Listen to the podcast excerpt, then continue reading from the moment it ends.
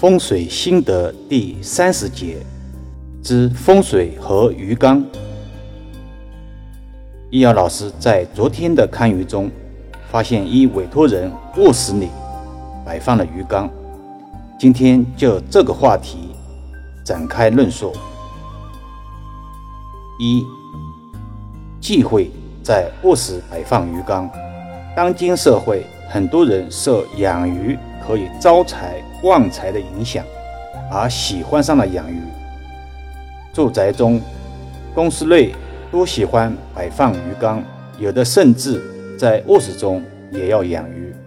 易遥老师常说，有些人对义理是知其然，不知其所以然，人云亦云而已。鱼缸。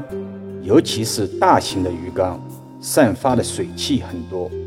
不管是大鱼缸或者是小鱼缸，现代人都喜欢配置增氧棒之类的配件，相当于一个加湿器，这样让室内湿气增大，容易滋生各种细菌。如果把这样的鱼缸放在卧室中，不仅可能有细菌影响健康。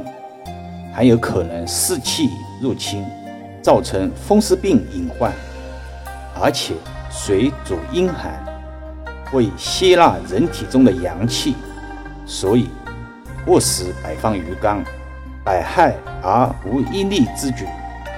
二，忌讳卫生间摆放鱼缸。有些益友听到这里，不仅会疑问：怎么会有人把鱼缸放在卫生间呢？事实上，易遥老师在实地看鱼中还真碰到过，是一家烧烤店，以外卖为主的那种，主要是店面太小，柜台、货架几乎已经很拥挤了。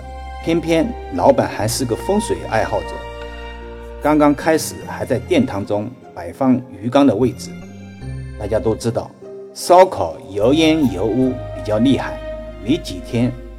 鱼吃不消了，没有办法，老板只能把鱼缸放入到另一个封闭的空间，这就是卫生间。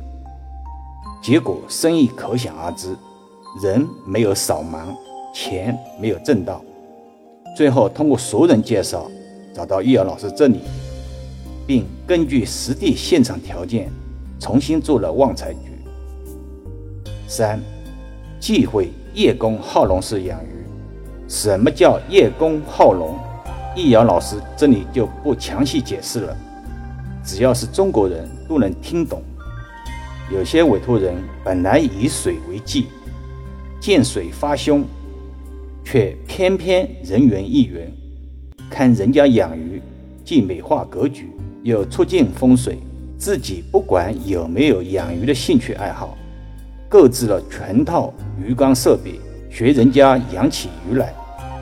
也不管养鱼常识，天天把鱼喂食得饱饱的，没两天时间，直接把鱼给撑死了。有的甚至养鱼不成功，鱼缸照样放着，水也不换了，或者把鱼缸当作储物柜了。如果风水就是这样简单粗暴的话，就不会传承几千年了。四，要认清鱼缸的风水属性。首先要确认住宅或者办公室是否需要五行水属性的物件存在，是否匹配了行业的五行属性，也就是说，鱼缸是否离这里的风水，能否引动催旺吉利气场，这点很重要。另外，对于初次养鱼的益友，易遥老师建议不要选择银龙、金龙之类价格昂贵的品种。应该选择一些景观鱼，容易养活的品种。平常也要补一补养鱼的常识：什么时候换水，如何换水，什么时候喂食，投量多少。